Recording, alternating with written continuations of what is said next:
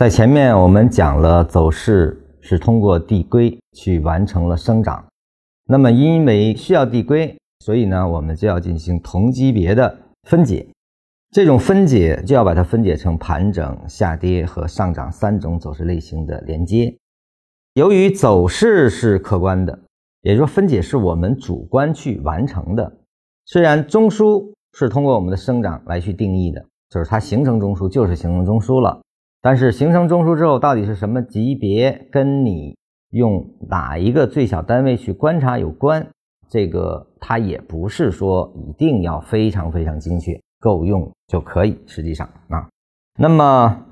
由于我们这种可以做同级别拆分，所以呢，我们的操作就可以用同级别去进行操作。这就是为什么。还是说，你一定要锁定你的交易级别，这个跟你的资金、跟你的盯盘能力、跟你的操作能力都相关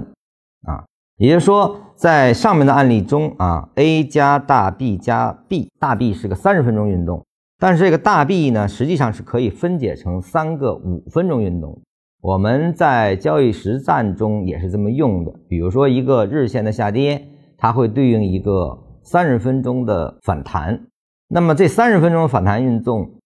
它就一定里面有三个以上五分钟运动，我们就可以分段时值啊，就是说我们从一开始我们先做一个五分钟，而后等一个五分钟回落结束之后，我们再做一个五分钟向上运动，完成一个三十分钟的向上啊。当然它这个不一定是三，也可以是五甚至七的运动啊。所以我们只做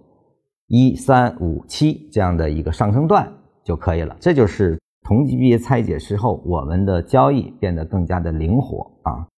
那么站在这个角度下的话呢，比如我是要做一个五分钟的运动，虽然这个地方上涨出一个三十分钟的，但是呢，我可以通过同级别的拆分，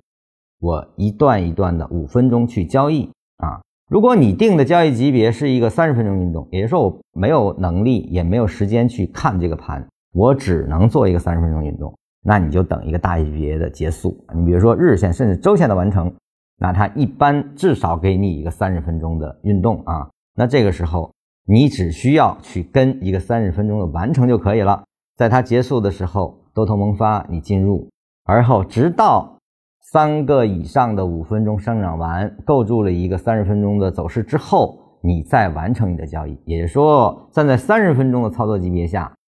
一个三十分钟运动，你只有一出一进这一个对应的动作。那如果你站在五分钟交易级别下，一个三十分钟运动，你可以操作两到三回。